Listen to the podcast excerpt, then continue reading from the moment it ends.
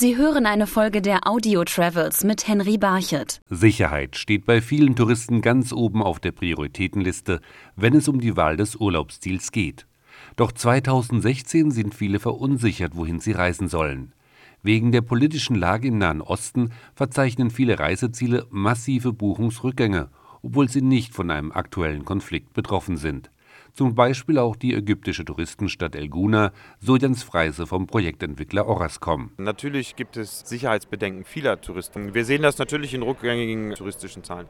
Aber wir sehen auch, dass die Gäste, die Ägypten gut kennen, starke Botschafter äh, für Ägypten sind, gute Werbung für uns machen und unsere Hotels somit auch nicht so dramatisch schlecht ausgelastet sind, wie das äh, vielleicht in anderen Zielgebieten ist. Sie müssen wissen, dass El Guna ja eine gated Community, wie man so auf Neudeutsch sagen würde, ist. Das heißt, es gibt eine Zufahrt und einen Ausgang. Und jeder, der einmal da war, der äh, weiß, dass Sicherheit überhaupt kein Thema ist. Übrigens eigentlich auch nicht in den anderen touristischen Badeorten. Auf positive Reiseerfahrungen von Besuchern, die sich durch die aktuelle Nachrichtenlage nicht von einer Reise in den Nahen Osten abschrecken lassen, setzt auch das Königreich Jordanien. Tourismusminister Nayef Al-Fayez. Jordan is um, definitely an exciting region. Jordanien liegt sicherlich in einer Region mit vielen Spannungen, aber ich möchte auch daran erinnern, dass das Land eine sehr gute Sicherheitsbilanz aufzuweisen hat. Darüber wollen wir aber nicht selbst reden, sondern die Besucher sollen nach ihrer Reise von ihren eigenen Erfahrungen berichten. Bislang haben uns alle versichert, dass sie einen guten Eindruck von unserem Land hatten und sich sehr sicher gefühlt haben.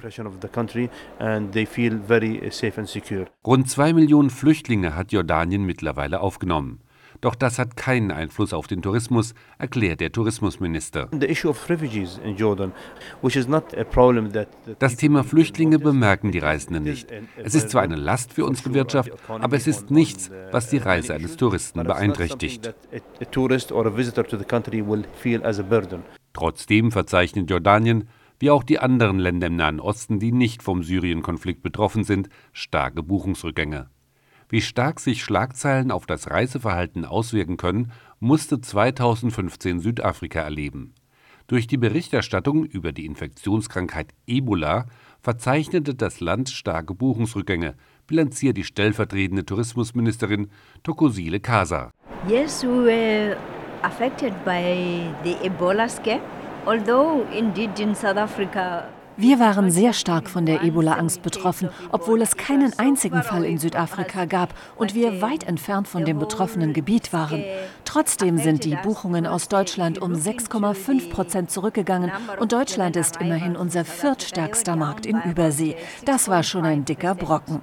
Deshalb setzen wir jetzt alles daran, die Gäste wieder zurückzugewinnen.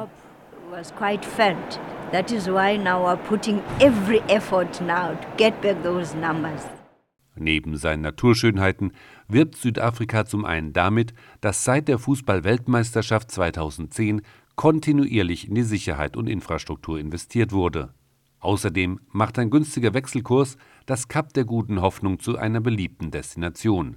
Denn neben der Sicherheit ist auch das Preis-Leistungs-Verhältnis nach wie vor ein entscheidender Faktor für die Wahl des Reiseziels, weiß Tokosile Kasa. At this point in time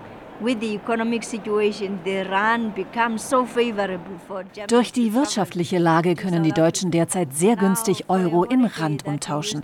Mit dem Geld, das man früher für einen zwei- bis dreiwöchigen Urlaub gebraucht hat, kann man jetzt fast fünf Wochen bleiben. Der Wechselkurs macht Südafrika zu einem günstigen Reiseland.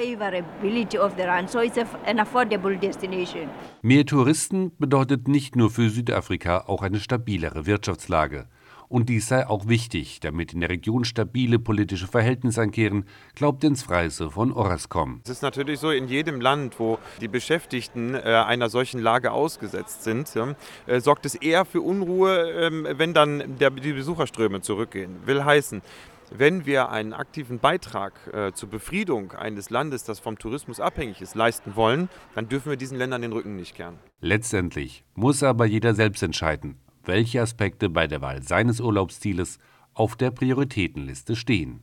Sie hörten eine Folge der Audio Travels mit Henry Barchet.